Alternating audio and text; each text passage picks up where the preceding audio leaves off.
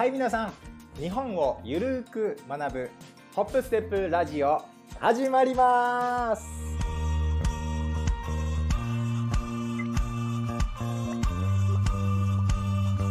はいということでおはようございます。こんにちは。そしてこんばんは。Welcome to Hop Step Radio! よーへい先生です。よろしくお願いします。さあ今日も元気いっぱいねいきたいと思います。皆さんいかがお過ごしでしょうか？はい。ということで、えー、今日ね洋平先生が皆さんとお話ししたい内容はですねトロント旅行に行ってきましたということでね洋平先生先週ねトロントに行ってきました。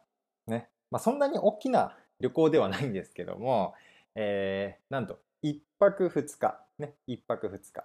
1泊っていうのは1回、えー、まあ泊まるってこと。ホテルでこう寝るってことだね。1泊。2回泊まると2泊3泊4泊って数えます。でも洋平先生は1泊2日。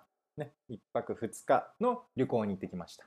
とっても短いです。だから洋平先生がトロントに入れたのは2日間だけだったとっても、えー、短いんですけどもめちゃくちゃ楽しかったです、ね、すんごい楽しかったので今日は皆さんにその時の話をねシェアしたいと思います。はい。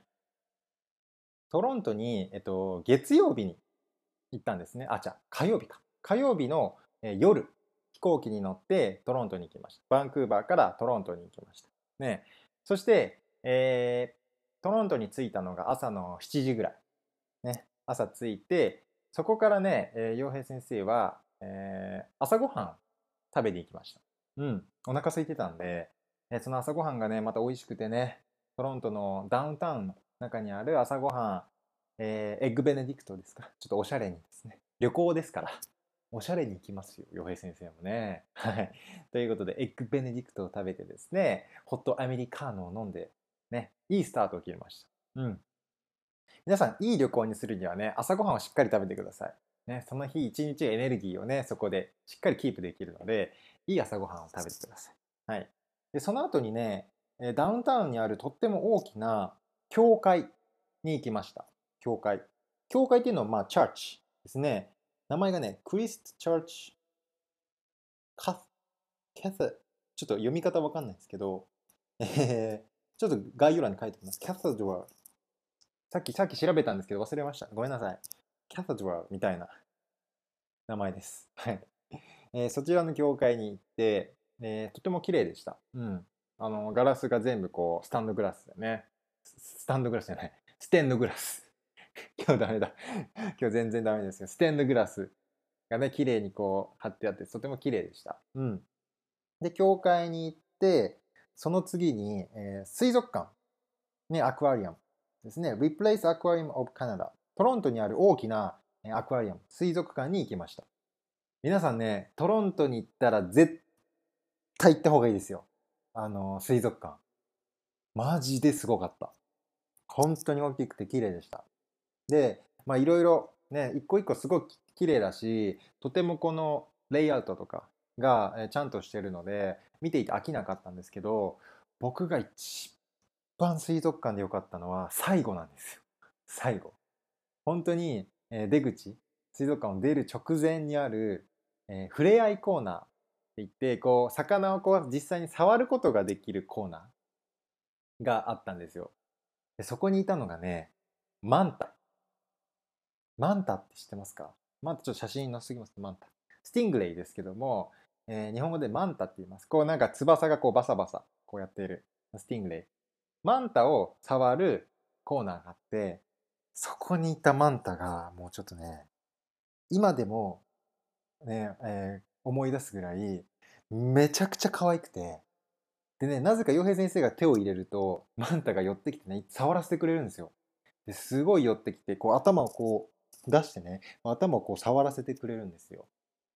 そのマンタがもう超可愛くて、もうね、忘れられなかったですね。もう30分ぐらいずーっと触ってました。マンタ。ああ、かわいいっつって。ねえ。なんで、あのー、水族館、Replace Aquarium の一番皆さんに見てほしい魚は、このマンタ、スティングレイですね。ぜひ行ってください。もう最高でした。はい。でその後タクシーで、えっとナイアガラナイアガラの滝で滝っていうのは falls ですね Niagara Falls ナイアガラの滝に行ってきましたで、えーナイアガラの滝に着いた時はまだね空が、えー曇っていたんですよ、うん、太陽がなくてすごく曇っていたんですけど、えー僕らがそのナイアガラに着いてこんな大きなクルーズ船船に乗ってその滝の近くまで行くことができます。そうでその船に乗って滝に行っている時にその太陽がわーって出てきてすっごいいいタイミングで太陽がわーって出てきてそのタイミングでその滝の前に虹レインボーねレインボーがうわーって大きなレインボーが出てきてもう感動しましたね太陽と虹と滝。そして洋平先生みたいな。最高の、えーシーンでしたね。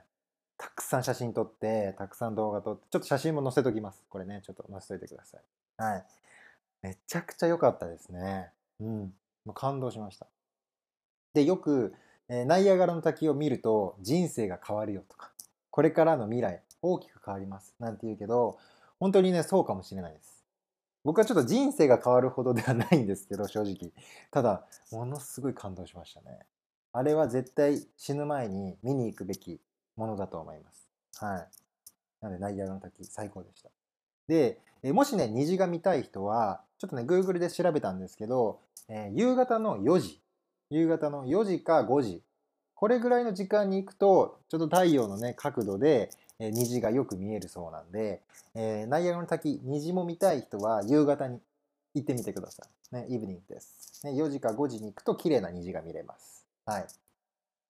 ということで、ナイアガラに行って、これまだちなみに1日目ですからね。これ全部1日です。ね。えー朝ごはん食べて、えー教会行って、えー水族館に行って、で、今タクシーでナイアガラに行って、その次にね、ナイアガラビール。ね、えーナイアガラの、えー地域にはローカルビールがあって、このビールを飲みたくて、ナイアガラのビールを夕方から飲みましたね。これも最高でしたね。うん。とっても飲みやすくて、えっ、と、結構ジャンキーな食べ物、ハンバーガーとか、フレンチフライ、ポテトとか、えーホットドッグとか、そういった食べ物にとっても合うビール。ナイアガラビール。ね、これも美味しいので、ぜひ、えーナイアガラを見に行った後は、えーナイアガラビールをね、ちょっと飲んでみてください。で、その後にね、あ、もうその日はそれで終わりかな。で、帰りに、えーワインを買って、でローカルワインを買って、えーホテルと、ホテルでね、えー友達と一緒に行ったので、その友達と一緒にね、ワインを飲んで、えー寝ました。もう最高の一日でした。ものすごくタイトスケジュールでしたけど、最高でした。はい。で、2日目は、えっとね、朝からもう一度ナイアガラを見に行きました。え時間はちょっと早く起きて、もう一回あれはちょっと見るべきだと思って、えーもう一度ね、ちょっと違う場所からナイアガラの滝を見に行って、まあ、写真撮ったりね、して、とても楽しかったです。で、そのまま、えーナイアガラを見た後に、タクシーでダウンタウンに戻りました。うん。で、ダウンタウンに戻って、えっと、有名なね、この Steam Whistle Brewing。Steam Whistle Brewing っていう、えー有名なね、ハンバーガー屋さんというか、まあ、えーパブみたいなお店があって、そこでね、ハンバーガーを食べました。めちゃくちゃ美味しかった。うん。めちゃくちゃ美味しかった。ビールも飲みましたけど。ね、 Steam Whistle Brewing。これもね、とってもおすすめのレストランなので、ちょっとリンクをね、貼っておきますので、ぜひ行ってみてください。はい。このハンバーガーを食べて、で、その近くにね、えー CN タワーっていう、まあ、大きなタワーがあって、ダウンタウンに。うん。この CN タワーに登って、えー景色をね、見て、わあ、高い、綺麗だな、つって、写真撮って、ビデオ撮って、ね、えーそんなんしてました。で、CN タワーが終わった後に、えー歩いて、えーシュガービーチっていう、えダウンタウンにあるね、ビーチに行って、その後にね、えアートの街、これ名前なんだっけな？ちょっと待ってよ。名前があって、えっとね、なんちゃら Distinction。トロントに住んでる人、わかりますかね？なんちゃら Distinction っていう、えっとね、有名な地域があるんです。 Distillery Distinction っていうのかなこれはね、アートの街。うん、アート。だからいろんな絵が飾ってあったり、いろんなこう、モニュメントとか statue とかね、いろんなのが飾ってあるアートの、えー街で、そこにねいろんな服屋さんとか、えー、お土産屋さんとか、ね、お店がこう並んでいるようなそんなお店そんな場所があってえっとね日本に行ったことがある人は、えー、わかるかもしれないけどえっとね、えー、横浜の赤レンガ倉庫ね赤レンガ倉庫知ってるかな？横浜にあれにすっごい似てるうんとっても似てて横浜の赤レンガ倉庫とそのなんちゃらディスティンクション はとても似てるなって感じました。でアートの街行ってでもうねその時間がね夕方ぐらいでまあそろそろ空港に行くって友達と話したんです。でもね空港に行くにはちょっと早い。うん。どうしようか？行った時にせっかくトロント来たからもう一個だけ見てみようかと。うん。もう一個だけ見てみよう。どうする？まあ疲れてるけど、まあ一個ぐらいならいっかって言って、行ったところが僕の人生大きく変わったかなと思います。ね、その後に行ったのが、えー、トロント大学、ね、 Toronto University に行ってきました。えー、なんていうんだっけ ?UOT だっけ？ University of Toronto ?UOT? っていうのかなトロント大学に行ったんですけどね、僕ちょっともう衝撃受けましたね。ああ。今まで僕がイメージしていた大学ともう全然違う。もう、あ、これが世界に誇る大学なんだって思いましたね。もうね、建物もとっても、こう、なんていうのかな、モダンな、こう、レンガ造りの建物、うわーこう、ハリー・ポッターの世界みたい。並んでいてすっごいそのね建物だけでも魅力的なんですけどその中の教室とか、えー、勉強している生徒とかをちょっとね見させてもらったんですけどめちゃくちゃ良かったですね。うん、ああこんなとこで勉強したいなって思いました。うん、で彼らがこう青春？青春って言うんだけど日本語でね青春している姿に僕はとても心も打たれましたし、えー、そのね生徒たくさん見たんですけど目がねあの輝いてる目がもうキラキラしてる。ねあこういう子たちがこれから将来世界で活躍したり人の役に立つようなそういう人になるんだなと思って僕はとても感動しましたしあ僕も頑張らないといけないなって気持ちになりました。うん。めちゃくちゃ良かったです。うん。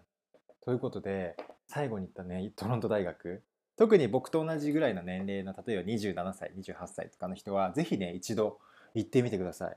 すごくね、えー、自分にいいインパクトポジティブインパクトが来ると思いますのでちょっと行って生徒の顔とかね、ぜひ見てみてください。素晴らしかったです。はい。僕もすごくモチベーションが上がりました。うん。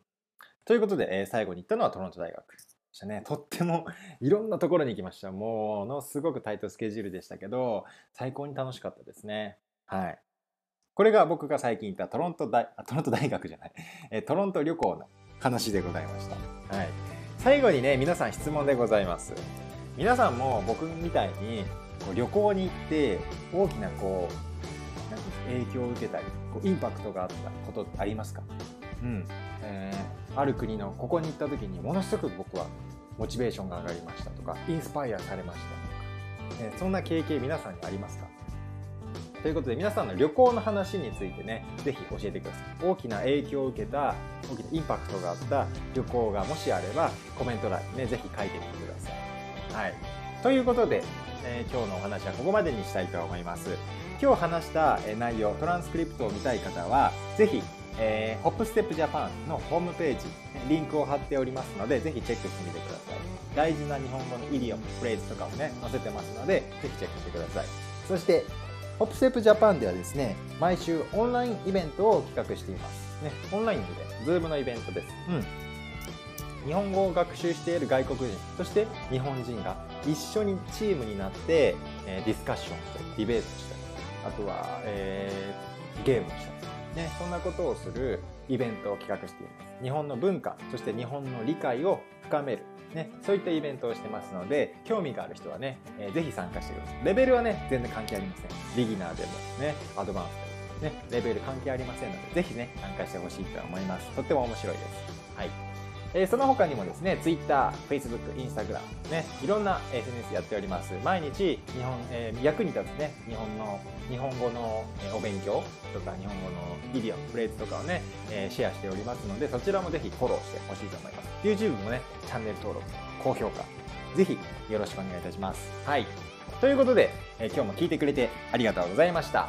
えーそれではまた次の配信でお会いしましょう。さようならまたね